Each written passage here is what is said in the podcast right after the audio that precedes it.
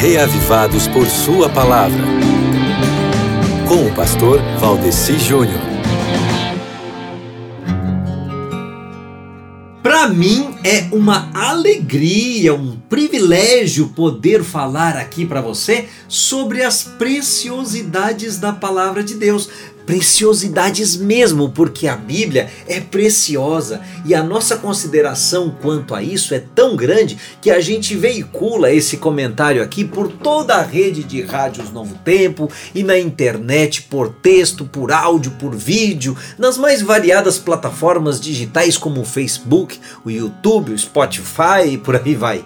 Porque é assim que Deus quer que a palavra dele seja divulgada e ensinada, forte e expansivamente, espalhando o bem por todo o mundo. Sabia que o bem que existe no mundo procede de Deus?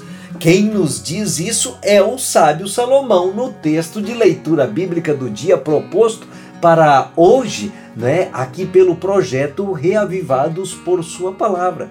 Daí você pode estar se perguntando assim, ué, mas já estamos nos livros de Salomão?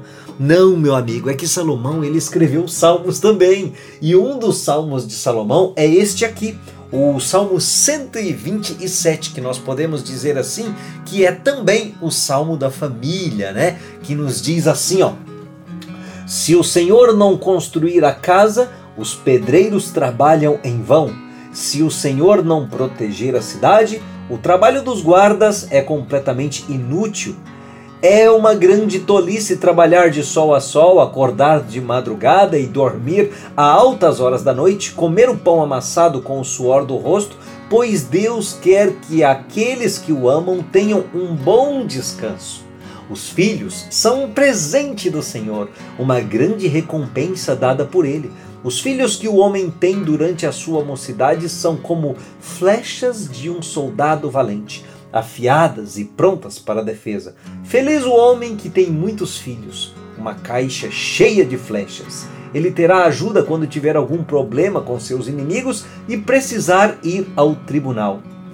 Família, amigo ouvinte, família.